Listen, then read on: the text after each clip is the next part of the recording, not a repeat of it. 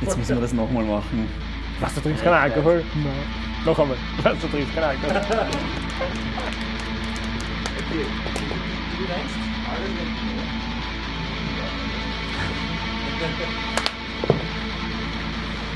Das ist verdammt. 19 zuerst klatschen. Zuerst klatschen. Bis deppert. So Typischer geht das. Drummer-Händeschlag, so gehört das. Genau. So, ich musste sagen, ich war ja schon sehr begeistert, dass wir das gemeinsam machen, weil wir haben uns ja nicht oft gesehen. Haben wir uns überhaupt schon mal wirklich so unterhalten? Idee? Wir haben, wir haben einmal ähm, beim Seerock Festival in Graz geredet. Ah, Da, okay, gut. da gab es, weißt du noch, das ist äh, 2013, glaube ich, Genau. Und da hast du ja mit Behemoth gespielt, was ich mich erinnern kann, weil ich, Richtig. ich war nämlich der begeisterte Zuschauer auf der Seite, der so da steht, so, what the fuck is he doing? Ich habe nichts gesehen, was der Corpspaint und Haare und alles. Genau. Katastrophe. Ja, und danach haben wir uns ja mit dem Schlagzeuger von Stone Sour unterhalten. Genau, mein Roy. Und du hast mir dein Schlagzeug geborgt. Und ich habe dir das Schlagzeug einmal geborgt Aber- für eine. So geplaudert, unter anderem haben wir Ja, genau. Sehr cool. Also, ja, also eine Frage, die mir gleich einfällt, ist, wann hast du angefangen, Schlagzeug zu spielen und ja, wie lange hat es ungefähr gebraucht, bis du so auf so einem Level warst, wo du sagst, ich traue mich jetzt mit einer Metalband zu spielen? ja, angefangen hat, ich meine, ich wollte eigentlich schon immer Schlagzeug spielen, sagen wir mal so. Dieses, ähm, es war irgendwie so, als Kind überall herumtrommelt, was halt geht. Man baut sich halt selber sein Schlagzeug zusammen. Das ist Die Wohnung geht ja nicht immer. Das heißt, man baut dann was mit Bongos und meine Snare war, glaube ich, irgend so ein Duplo-Koffer, knallgelb, hat aber urgeilen kompri- komprimierten Snare-Sound gehabt. ähm, natürlich ist das keine, keine Notlösung, also das ist keine Endlösung so. Und ja, angefangen habe ich dann erst mit so 13, 14 Jahren. Da habe ich dann endlich eigenes Schlagzeug und Ja. Proberaum suchen, weil vorher ist mir das nie in den Sinn gekommen, Ja, dass man da einen Proberaum mieten könnte. Ja, witzig, weil bei mir ist nämlich äh, genau eine recht ähnliche Geschichte. Ich habe meine Eltern halt immer versucht zu überreden. Mhm. nur Wohnung in Wien. Und es wurde halt nie erlaubt. Und dann halt mit 13 komme ich heim vom Ferienlager und in der Küche steht ein Schlagzeug. ist einfach geil. ja, und Was da für eines? Das war ein Steak-Schlagzeug. Ah, okay. Mit den besten Becken, die du dir vorstellen Absolut, kannst. ja, die kannst du so sehr durchdrücken und so. Ja, sicher. Wurscht. Drumkit Ähm, ist Drumkit. Es war ein Drumkit und ich habe mich gefreut wie ein, ja, wie ein 13-Jähriger, der sein erstes Schlagzeug bekommt. Ich weiß. Und ja, und wie ist dann weitergegangen bei dir? Ja, und dann war es irgendwie nur so stundenlang im Proberaum sein. Ich habe damals den Proberaum in, in meiner ehemaligen Schule gehabt. Und ich war dann auch eigentlich die ganzen Sommerferien immer dort. Drei In der Stunden Neustadt am Tag eine wo? Neustadt, genau, in der Zehnergasse.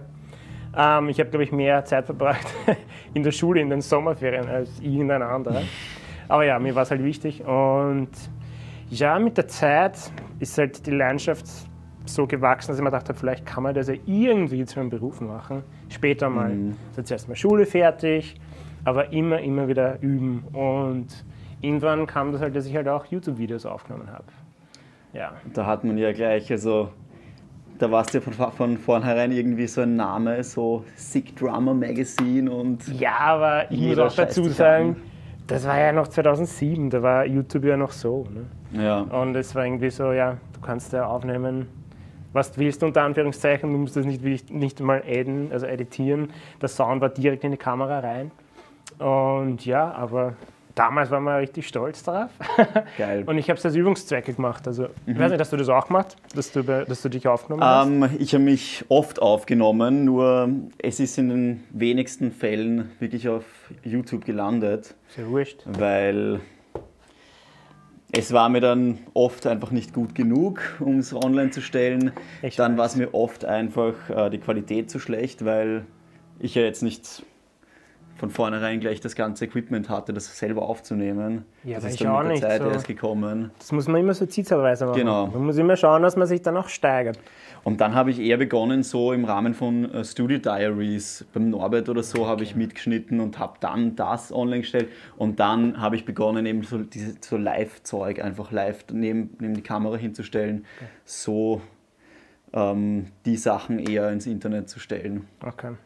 Ja, ich habe es halt als Übungszweck verwendet gehabt.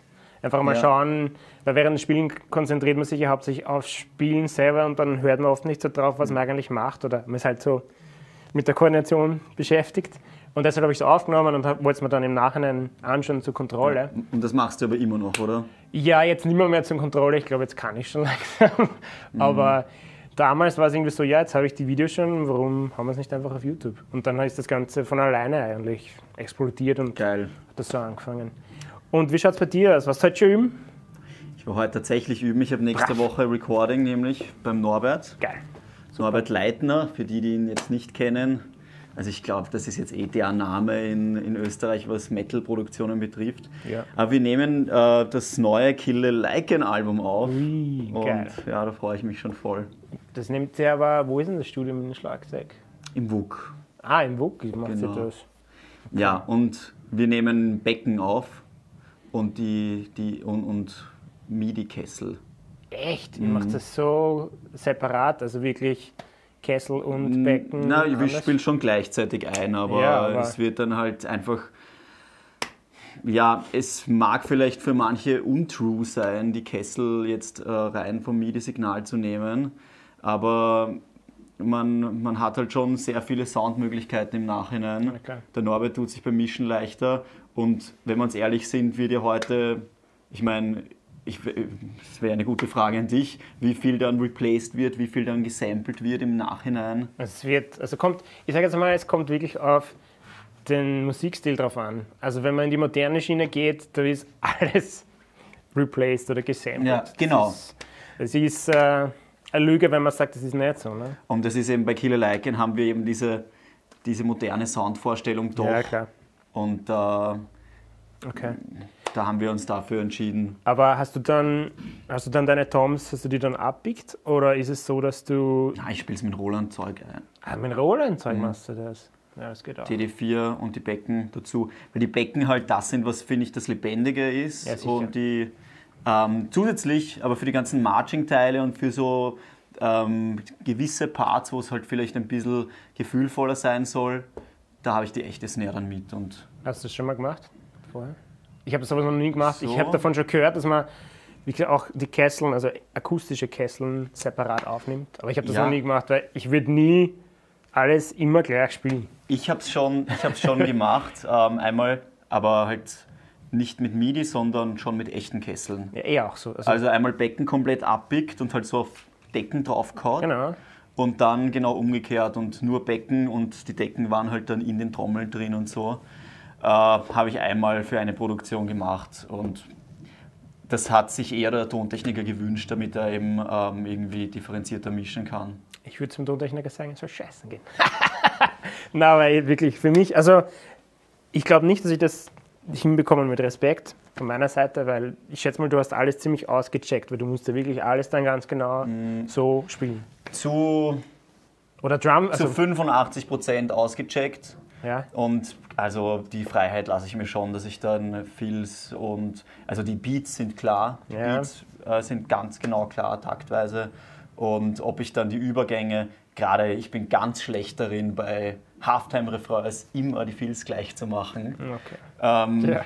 Oder Wäre auch langweilig, wenn es so ist. oder? genau, also ich improvisiere dann halt live schon sehr gern und spiele halt dann doch nicht eins zu eins ähm, wie die Studioaufnahme, sondern ich würde sagen zu, zu 90 oder 95 Aber das machst du live. Und im Live. Studio, in dem Fall, wenn du es separat aufnimmst, dann musst du ja auch die Drumfills da auschecken, weil die Becken ja sonst was anderes spielen als wie die Kessel. Oder? Und ich nehme das MIDI-Signal. Naja, wenn du sagst, ja, aber trotzdem, vor, wie du die eine, äh, das eine Mal das schon aufgenommen hast mit den Kesseln. Das eine Mal mit den Kesseln, das war Arsch. Ja, genau. das wollte ich. Ja, weil da kommt man dann halt dann erst im Regieraum drauf, dass es nicht zusammenpasst. Oh, genau. Und äh, das war auch zum Glück nur ein Song und dementsprechend okay. lang habe ich dann gebraucht dafür. Das war jetzt keine Albumproduktion. Okay, verstehe. Ich glaube, das ist der ganze Album so aufgenommen. Ja, andere Frage. Du bist ja auch jemand, der jetzt nicht nur ein Instrument spielt. Ja. Ähm, erzähl mir ein bisschen was drüber. Ja, ähm, so wie es beim Schlagzeug ist, alles selber beibracht. Also ich spiele ein bisschen Gitarre, dann logischerweise auch etwas Bass und ja, irgendwie, wenn du mir irgendein Instrument gibst und mir genug Zeit gibst zum Herumprobieren, werde ich schon irgendwas draus machen. So mhm. war halt immer irgendwie meine Herangehensweise. Ja. Ähm, natürlich Hauptinstrument Drums und Gitarre ist halt ja starke Rhythmushand, Solos, Vergießes und sämtliche Melodien, die sind im Kopf und dann versucht man halt einfach seine Finger so lange herumzubewegen, bis es endlich passt. Mhm. Ja. Aber du kannst das, was ich nicht kann und ich würde das gern können und du kannst singen, habe ich gehört. Und vor allem, ich habe dich jetzt auch mehr singend äh, gesehen, als wir jetzt ein Schlagzeug spielen, ganz ehrlich. Äh, Im Internet meinst du? Ja, so, also was ich so gehört habe. Ich meine, ich bin jetzt nicht auch immer up to date, ich ja, habe auch nicht immer so viel Zeit. Bei mir war es einfach so, dass ich, ähm, ich bin 2012 auf die Musikuni gekommen mhm. und da habe ich dann irgendwie, erstens einmal war es gar nicht anders möglich, dass ich mich irgendwie öffne, jetzt anderen Musikstilen. Davor war halt wirklich Metal und es gibt eigentlich nichts anderes für mich. Ja. Und, ähm, und, dann ist man halt doch irgendwie, ja, jetzt musst du halt plötzlich irgendwie klassisch vorsingen. man wird erwachsen auch noch dazu ähm, das ist nicht mehr so dann interessant. Musst, dann musst du plötzlich Metal. Jazz spielen, ja. ähm, Latin und äh, ja, klassischer Chor, irgendwie alles so. Ja, dann habe ich mir gedacht, okay, wenn ich das schon mache, dann lasse ich mich halt ganz drauf ein Voll. und habe versucht, mich auch von der persönlichen Einstellung her aufzumachen und eben zu sagen, okay, es gibt nicht nur Metal, es gibt auch andere Musikstile. Super. Und das ist eben ziemlich geil, weil man kann aus jeder Musikrichtung so seins mitnehmen. Sicher. Sei es auch nur von der Arbeitsweise. Also zum Beispiel, man kann sehr viel lernen, wie ein Chorleiter arbeitet mhm. und das ins Bandgefüge einbringen zum Beispiel. Ja. Hast du recht. Vor allem, ich finde es auch immer interessant. Also bei mir ist es halt auch so, dass ich versuche immer weiter jetzt dann meinen Musikgeschmack ähm, zu ziehen. Metal wird, wird mittlerweile schon, na nicht langweilig, aber ich habe schon alles gehört, es haut mir jetzt nichts mehr vom Hocker. Mhm. Und es ist dann halt schon was Außergewöhnliches, wenn man dann auf einmal zu einem klassischen Konzert geht ja. und diese Wucht von akustischen Instrumenten hört oder auch Musik, die man mit dem überhaupt nichts zum, also zum tun gehabt hat. Noch dazu hast du ja mit einem Orchester ja. gespielt. Wow, das ist ja fett. Das haben wir auch gemacht. Das war ziemlich strange. Aber da fällt dir dann auch auf, wie laut du eigentlich als Schlagzeuger spielst. Und mhm. es war dann irrsinnig schwer, so leise wie möglich Metal zu spielen. Also es war mhm. wirklich, die haben sich alle umdreht, haben einmal ein Handyvideo gemacht, weil sie was noch nie gehört haben. Mhm. Aber dann war gleich mal die Ansage, okay, spiel bitte leiser. Und das war immer umgekehrt. Spiel immer lauter. Und dann sitzt du dort und musst du da deine Geschwindigkeiten zusammenbekommen, aber leise halt so leise wie möglich. Ne? Das und, ist heavy, ja. Ja, das war nicht so leicht. Aber es war natürlich eine super Erfahrung. Also so, das war auch eine der ersten Erfahrungen, die ich gemacht habe, wenn ich nicht mit Metal-Musikern zusammengespielt habe. So, ach, so, jetzt reicht es wieder mal runter vom Gas und ja, voll. Ja, und das, wie du sagst, ist gerade bei funkigen Sachen oder so, das ist gar nicht so easy, das äh, mit dem richtigen Feeling rüberzubringen Absolut. und dabei in ähm, bisschen mehr als Wohnzimmerlautstärke zu bleiben. Ja. Aber man lernt immer was davon. Genau. Oder? Und war es bei dir so, du bist hauptberuflich Musiker oder nicht Musiker? Ähm, also ich habe die letzten Jahre von der Musik gelebt. Okay. Mehr schlecht als recht. Zumindest. Ähm, ja, quasi so, dass ich halt quasi über die, über die Runden komme und mhm. die Miete zahlen kann, aber das so, dass ich jetzt schon froh bin, dass ich ein regelmäßiges Einkommen habe, weil jetzt bin ich Musiklehrer okay. und Musik- und Schlagzeuglehrer am Gym. Mhm, verstehe. Also ich habe Lehramt studiert. Das heißt, du kannst Noten lesen, alles drumherum und, und kannst natürlich jetzt dann unterrichten. Ich kann jetzt, genau, also ich kann jetzt unterrichten, obwohl ich selber nie in der Musikschule war muss man dazu sagen.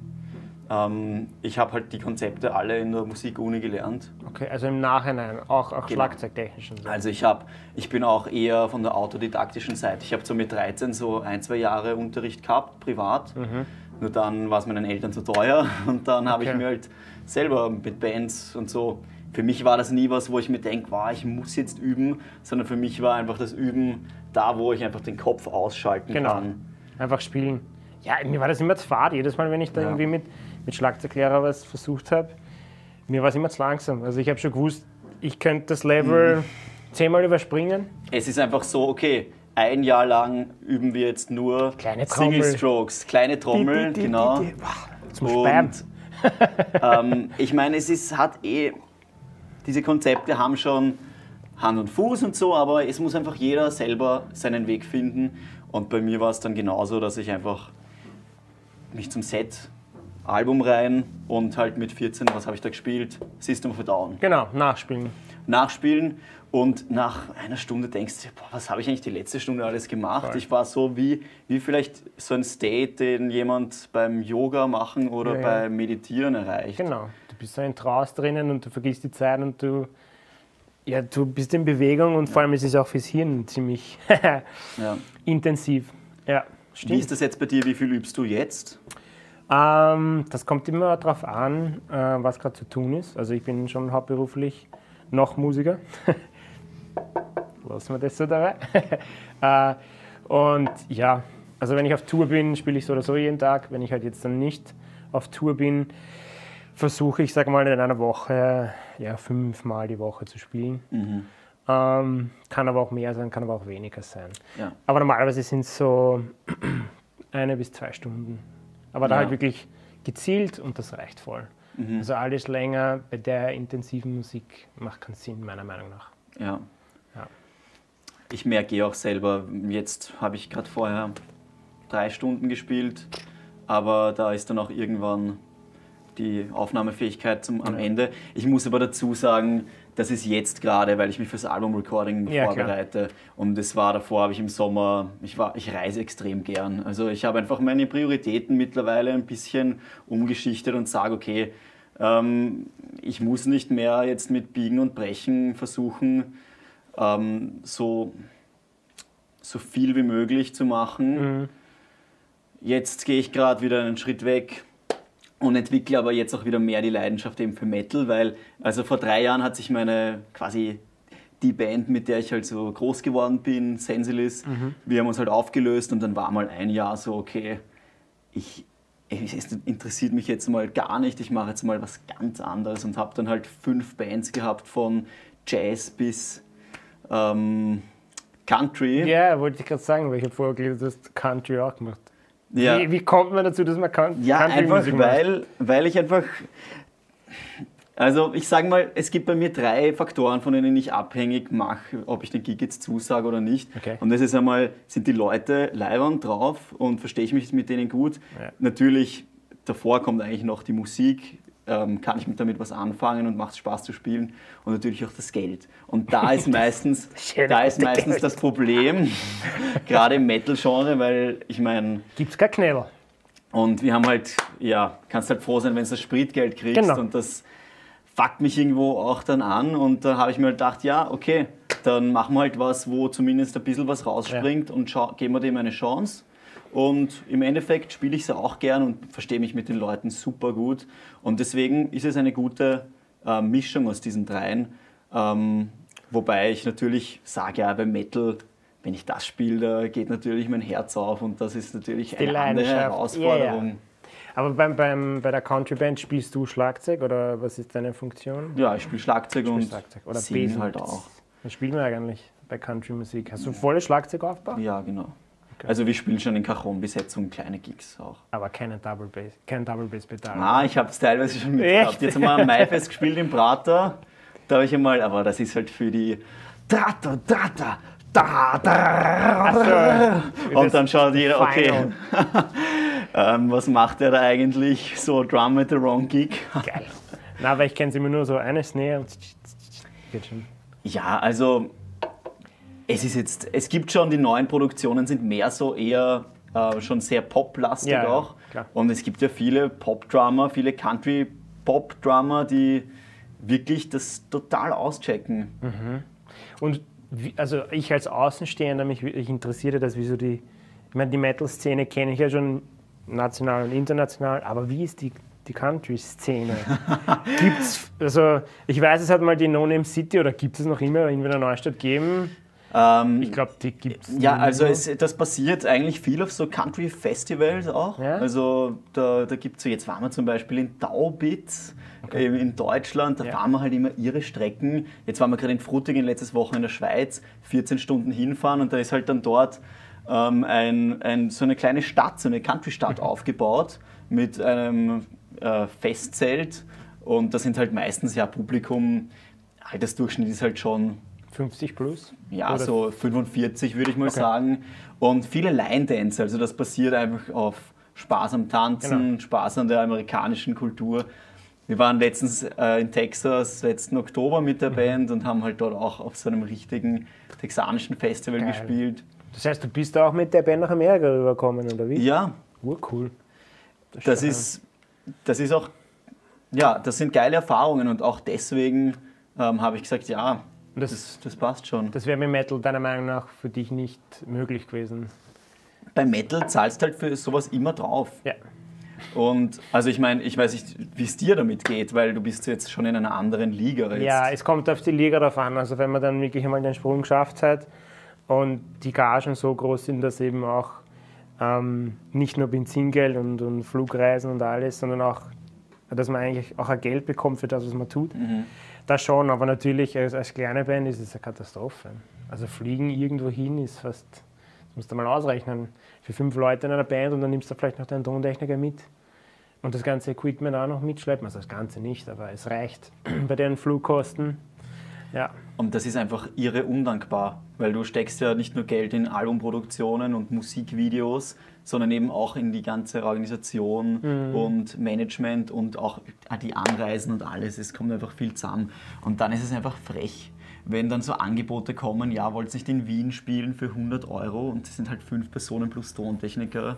ja ich meine, halt wenn du eine Wiener Band bist, geht ja noch, aber wenn du angenommen von irgendwo daherkommst, ist es halt, ähm, also mit langer Anreise geht es natürlich nicht. Aber ja, ich meine, Country ist halt schon auch Unterhaltungsmusik und Irgendwo schon, ja. ja, sicher. Das ist Ähm, der Schlager von Amerika eigentlich, wenn du das so, so Ja, nimmst. aber reden wir vielleicht über was Interessanteres. Ähm, Ich finde das voll interessant, weil Black Metal ist schon so fad. Nein. ja, was würdest Was? dich denn zahlen, als wenn du jetzt sagen würdest, du würdest jetzt für, du könntest jetzt quasi aus deiner Haut in eine andere schlüpfen, in welche, welchem Genre würdest du dich am ehesten wiederfinden? Ja, irgendwo, wo man noch Schlagzeug spielen muss. Also, obwohl ich mich jetzt dann immer mehr auch mit elektronischer Musik äh, befasse und dann jetzt irgendwie, also nicht nur in die Hardcore-Szene von jetzt dann Hardcore, also Punk-Style, sondern auch Hardcore-Hardstyle, also echt komplett das Gegenteil. Ähm, jetzt dann mich da irgendwie auch orientiere, einfach zum Anhören, einfach so Neues auschecken und desto extremer, desto geiler. Wenn man irgendwie das ganze Black Metal-Zeug schon gehört hat und dann schockiert ein, ein Hardstyle-Song als, als, Ja. als aus Holland nicht mehr so. ja, ich weiß nicht, irgendwie, ich schätze mal, äh, mit ein paar Jahren noch am Buckel drauf, dann muss ich eh was anderes spielen als Metal. Aber Ja, glaubst du? naja, ein bisschen geht's noch. Aber ich Äh, glaube meinst du nicht. Von der Fitness oder? Ja, ich glaube schon. Also ich glaube, da gibt es ein Ablaufdatum. Ja, ist das, glaubst du, für dich wie ein Extremsport, wo du Schon. sagst, okay, mit Ende 30 wird es dann langsam schwer, die Geschwindigkeit aufrechtzuerhalten? Ja, ich werde immer langsamer schon, aber dafür schaue ich, dass ich was anderes reinbringe. also ich Lern- sehe Geschwindigkeit jetzt nicht als... Lern Heel Toe.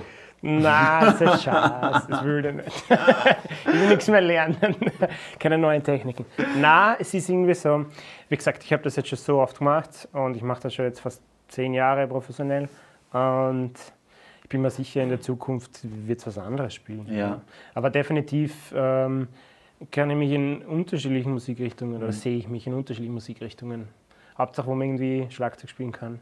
Vielleicht gibt es ja auch mehr Geld. Ja, Ja. Na dir? klar.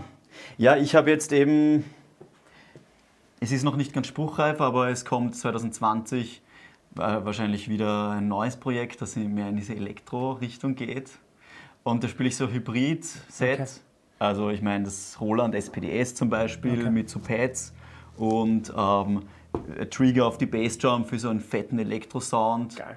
Und das könnte ein bisschen bilderbuchmäßig werden, ähm, aber ich verrate jetzt noch nicht zu viel. Okay.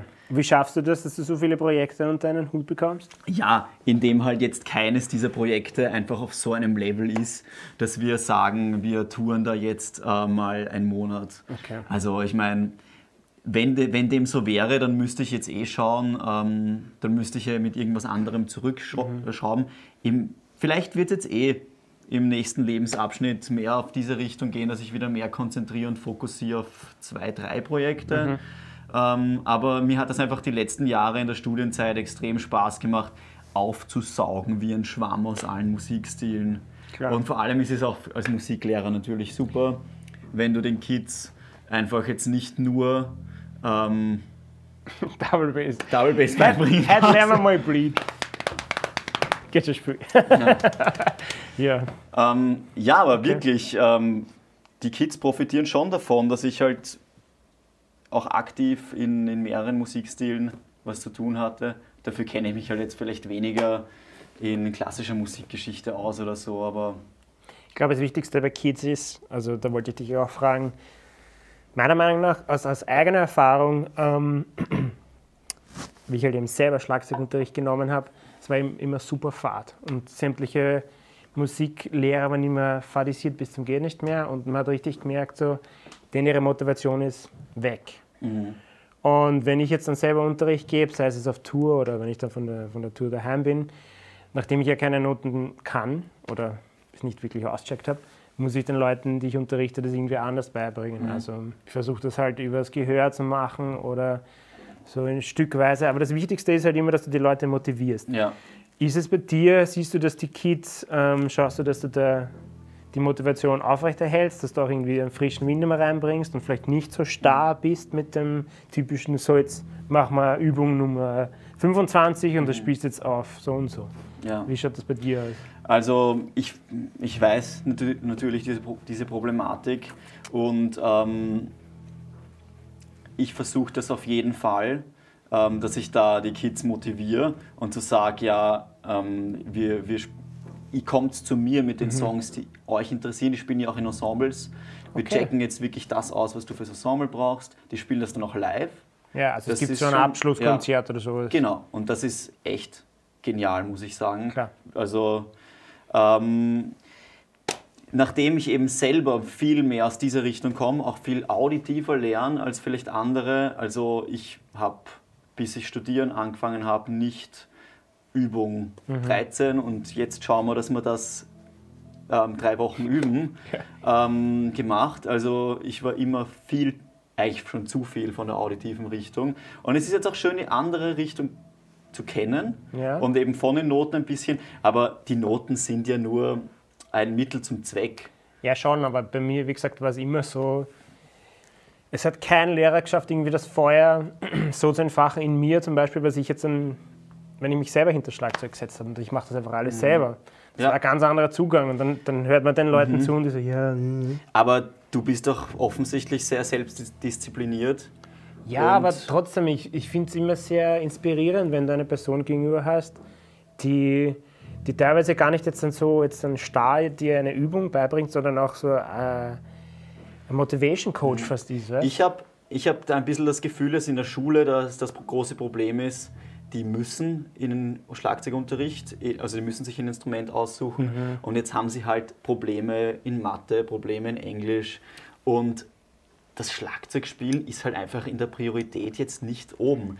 Wenn du Schlagzeugunterricht gehst und es kommt jemand bei der Tour und sagt, sag mal, wie spielst du dieses Fill? Ich möchte das wissen. Das ist eine intrinsische Motivation. Die wollen das einfach haben. Und ähm, wenn es jetzt heißt, okay, es ist jetzt 16.30 Uhr und jetzt geben wir uns mal eineinhalb Stunden Schlagzeugunterricht ähm, und mich zahlt es eh nicht, dann versuche ich es natürlich leibend zu machen.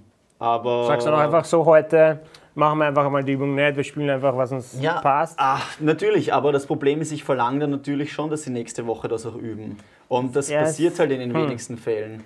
Das stimmt schon, es kann nicht immer fun sein. Vor allem, wenn es dann keine Übungen gibt, was sollen sie daheim üben?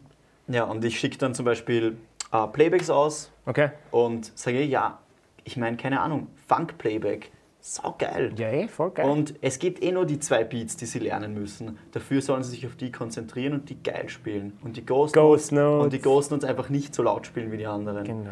Und dann komme ich halt in die nächste Stunde und es Ist nicht so wie ja. Sassy.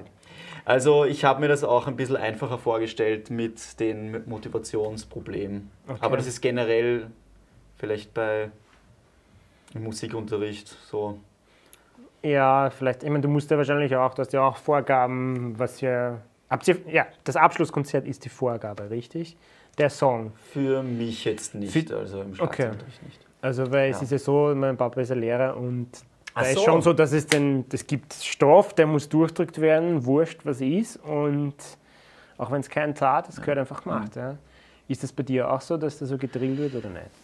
Also, ich mache das seit September. Ich bin jetzt noch, ich, ich kann wahrscheinlich in drei Jahren, wenn wir wieder sprechen, dann, äh, dann kann ich dir wahrscheinlich eine ganz andere Sache. Vielleicht bin ich dann auch schon einfach, vielleicht bin ich dann so, äh. strenger oder so. Aber momentan ähm, entscheide ich natürlich, was im Rahmen ist und ich versuche natürlich die Kids jetzt nicht zu überfordern. Okay. Aber irgendwo ist halt auch ein Minimum und wenn das nicht passt.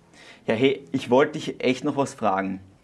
Ähm, ich habe nämlich meine Diplomarbeit über Metal Drumming geschrieben und da ging es halt auch um Black Metal. Und Black Metal war was, was wo ich mich jetzt nie so damit identifiziert habe, aber du ja schon, oder? Zu einem gewissen Teil schon, ja. Ja. Und ich bin dann da gesessen und habe mir fast wochenlang die Frage gestellt, wie sehr dieses ganze ähm, religionskritische, teilweise satanistische, wie sehr die das wirklich in den Bands so zelebrieren wie in den Songs.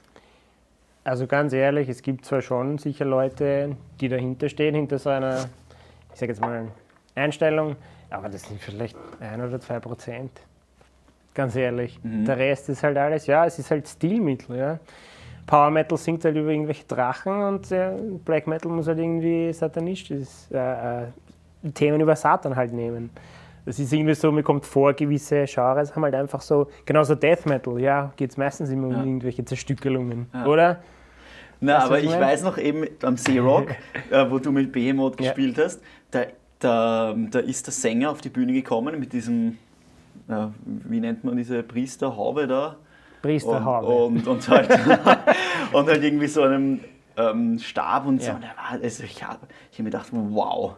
Ja, es hat schon Was? seine Wirkung, aber es gibt ja auch sowas, was Ja, Theaterspielen heißt. Ja, und wie sind die dann, wie sind die dann so live?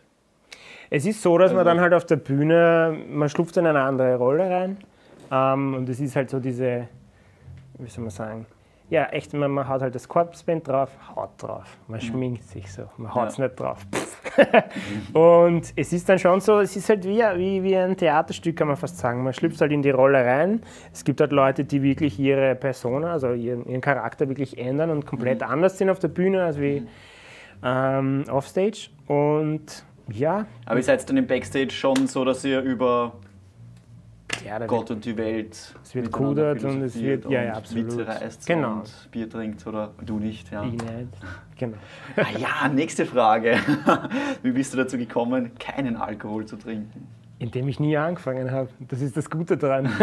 ich habe nie wirklich damit angefangen und genauso mit dem Rauchen nie wirklich angefangen. Probiert schon alles, aber irgendwie außer Drogen das nicht. Und es war, halt- ich habe das immer ziemlich lächerlich gefunden. Also wenn man dann halt als Jugendlicher geht man fort und sitzt dann mit seinen Kollegen da in irgendeinem Lokal, es ist saulaut, heiß ist, Rauch. man feiert nach Rauch, die Ohren tun da weh, weil es die Höhen nur Auftritt haben, man kann sich eh nicht unterhalten, nach einer Stunde sind alle Blunzen fett Ja. und Gesprächsstoff ist so. Ähm, und dann habe ich mir beschlossen, das brauche ich nicht. Ja. Also ich gehe auch prinzipiell nie fort. Nein. Aber ich, weiß, das war dann so, ja, und dann habe ich gedacht, aus und noch dazu Sportgymnasium.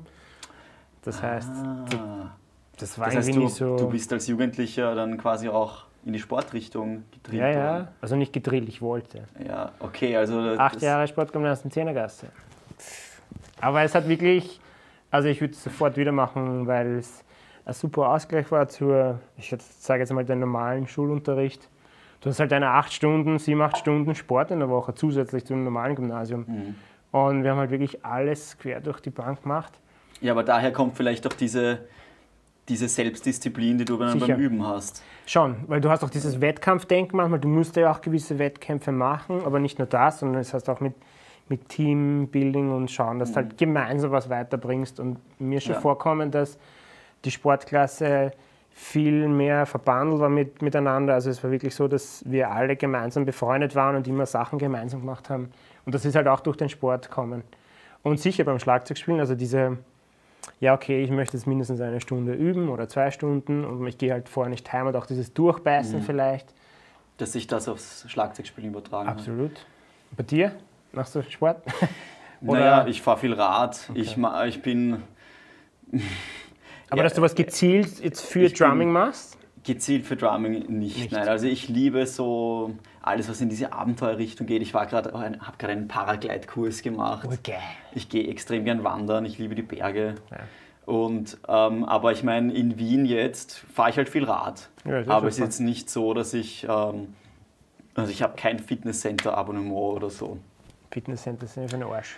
Also ich, Meiner Meinung nach. Also ich brauch's nicht. Ich mach's lieber, kann alles daheim machen. ja.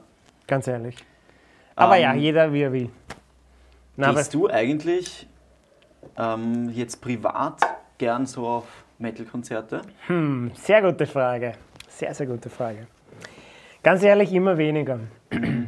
Aus dem Grund, weil es irgendwie.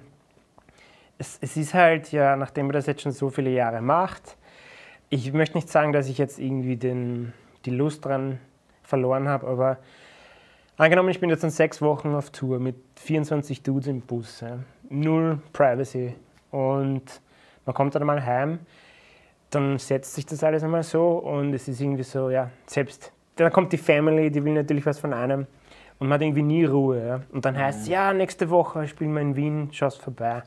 Ah, nächste Woche spielen wir in Wien, schaust vorbei, Freitag um 4. Du, ich weiß nicht, du schon.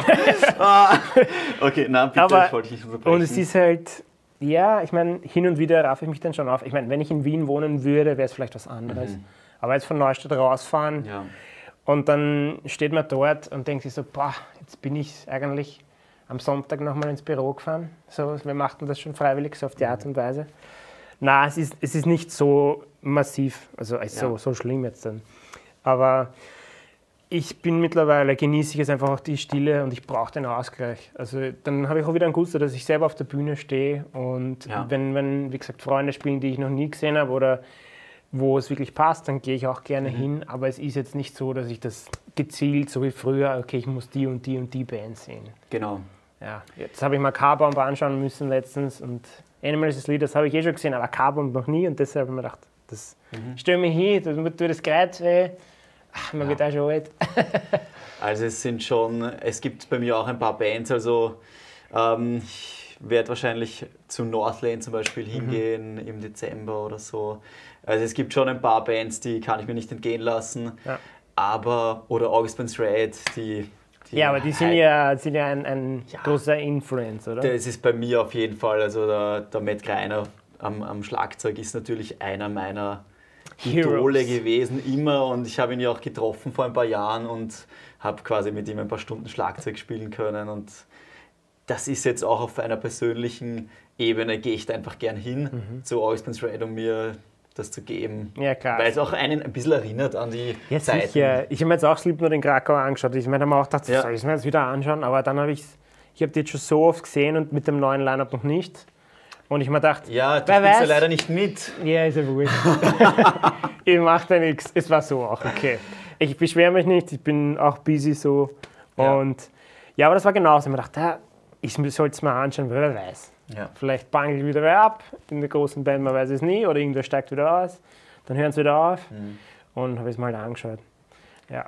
Aber ich, ich gehe jetzt dann lieber doch mehr auf Shows, die jetzt keine Metal beinhalten. Ja, Sei es jetzt Konzerthaus in Wien oder. Aber genau das ist das, was ich meinte, weil du, du hast jetzt auch ein bisschen Gefallen daran gefunden, auch andere Musikstile absolut. für dich zu entdecken, oder? Und ich meine, das merkt man ja auch einfach bei deinem Akustik oder nicht Akustik, ähm, Ambient oder wie, wie nennt man das ähm, Krim-Projekt?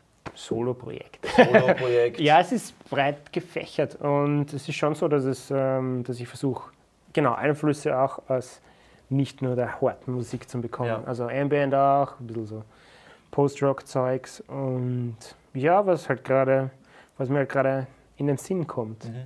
Das war schon immer so. Du brauchst ja auch einen Kontrast. Das macht keinen Sinn, wenn du nur irgendwie derb jetzt voll auf Blast gehst und schnell. Das ist interessant für zwei Minuten und dann fehlt irgendwie so der Kontrast und Genau. man ist gelangweilt. Deswegen habe ich halt nie Nile hören können oder Ha, so. wollte ich eigentlich gerade als Beispiel nehmen. Aber Äh, genau. Das war mir einfach ein bisschen zu, hart. zu hart, vielleicht zu undynamisch vielleicht, Ja, weil ich halt auf, so. auf, auf äh, diese Höhen und Tiefen, also das probiere ich ja eben immer im Songwriting durchzusetzen, wenn es einfach, gut, es gibt, kann schon Songs geben, die einfach drei Minuten lang in die Fresse sind, Aber, aber, es ist ein sollte, Song. es sollte schon im Konzert immer wieder Atempausen geben. Genau. Nicht nur im Konzert, im Album, einfach generell.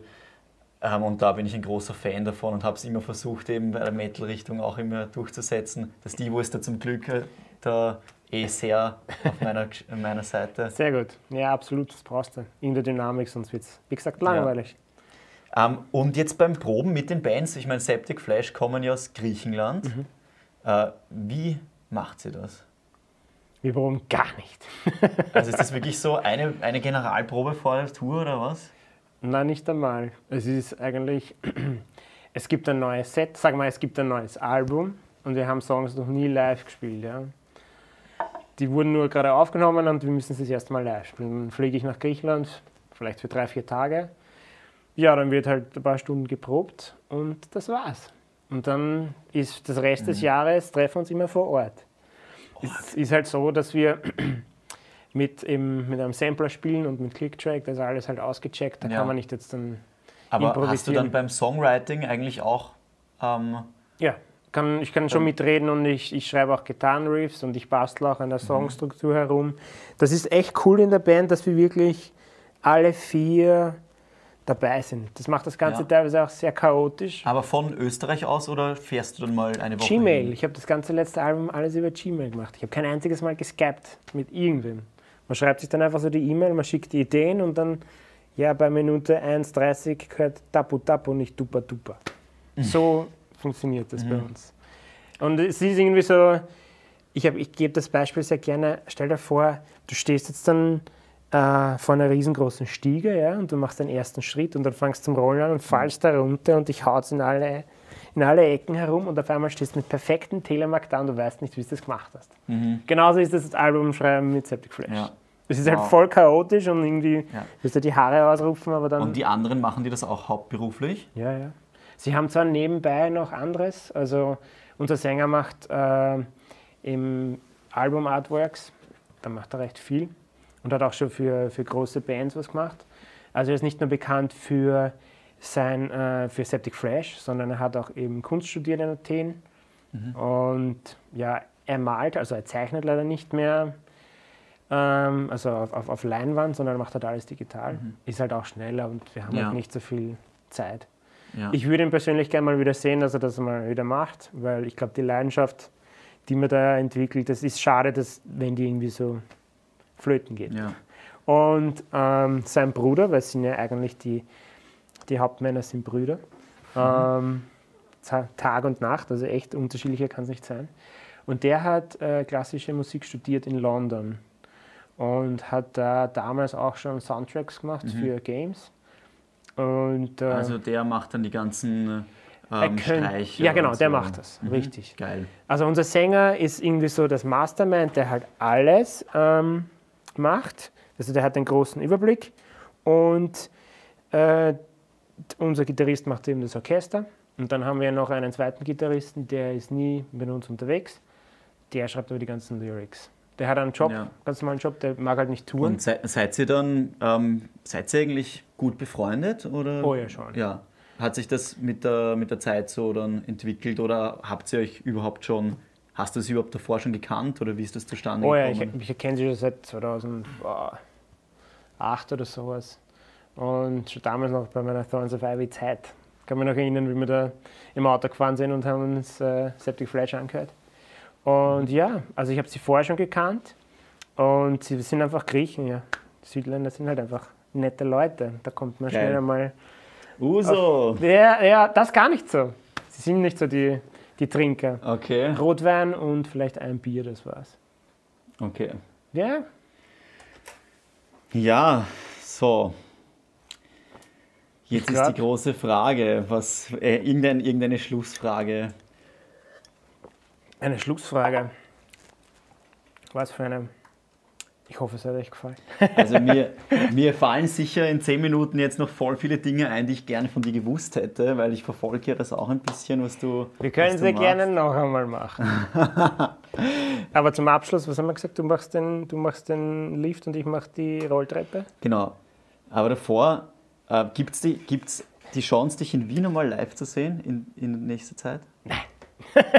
Ich muss einmal ein neues Album schreiben. Jetzt gerade nicht. Dich? Schon. Ja, also äh, mit, mit Killer Like eben nächsten Freitag im U4. Das wird sicher cool. Hingehen, hingehen, anschauen. Ja, ich meine, es ist, glaube ich, eh dort wieder Familienfeier so ein bisschen. Wurscht, immerhin.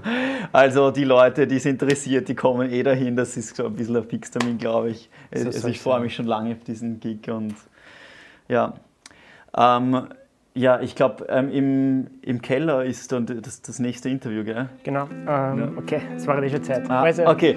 Ja, passt, hat Tschüss. mich gefreut. Ciao.